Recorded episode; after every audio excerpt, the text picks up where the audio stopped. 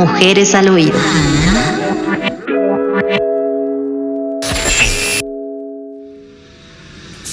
Manos de licenciada. Diana Zavala.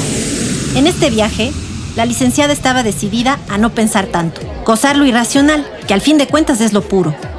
En eso estaba cuando el hombre la hacía recorrer de punta a punta la pista y le preguntó a gritos si tenía novio. Ella dijo que sí automáticamente. Y antes de recaer en autorreproches por espantar al guapo, este le cuenta que era casado. ¿Y por qué no trajo a su esposa? Es que está embarazada. En un mes nacerá mi niña y no está para trajín. Felicidades. Las niñas son maravillosas, dijo desinflándose y empezó a bailar suelta.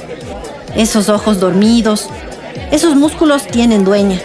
Qué ilusa. Con la sobrepoblación de mujeres, es obvio que un ser de estas características sea casado. Y qué bien huele. Pero no es solo perfume, estoy segura, pues los ejecutivos y los viejos académicos usan fragancias carísimas y a unos es imposible quitarles lo rancio. Es olor de hombre. Si ese estudio publicado por Muchik es cierto, estoy ante un gran amante, porque no baila nada mal. ¿En qué piensa, licenciada? Ella mueve las manos, se toca las orejas para indicarle que la música no la deja escuchar. Él la pega contra su camisa sudada y le habla al oído. ¿Que ¿En qué piensa? Si se puede saber. Es que usted estaba sonriendo. Nada importante. Sonreía porque estoy feliz.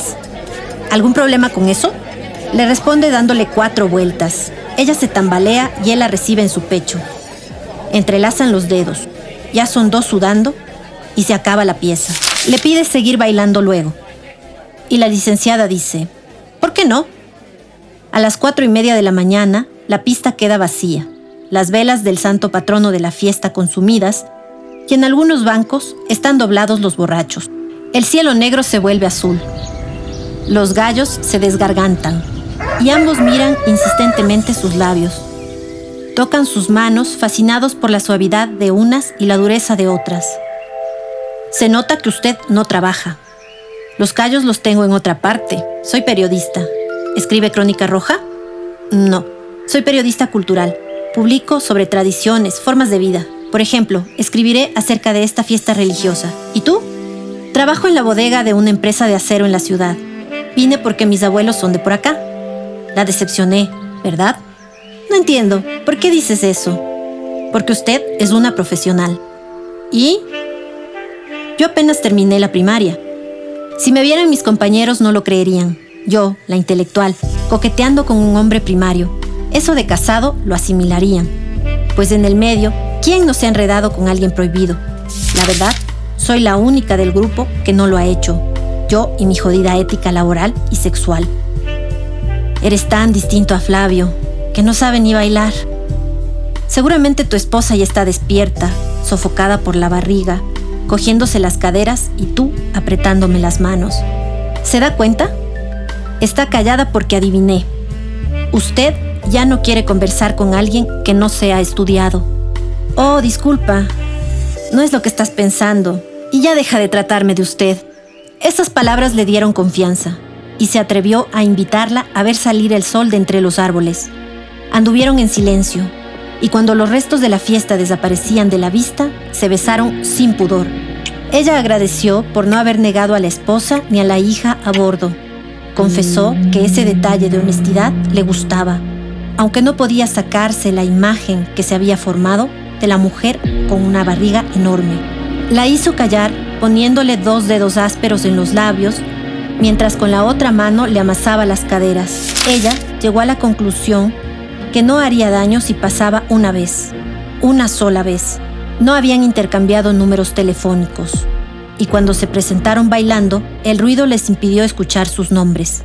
Estaban en el punto en que ambos sentían pena por preguntar, ¿cómo es que te llamas? Le tomó las manos y las estudió línea a línea. Luego, las olió y humedeció con la punta de la lengua, una y otra vez en una especie de rito. ¿Por qué te gustan tanto mis manos?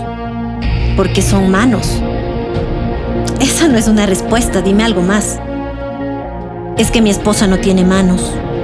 Va detrás gritando que está cansado de que sientan pena de su mujer y de él por haberse casado con ella. Oiga, señorita, eso también es discriminación.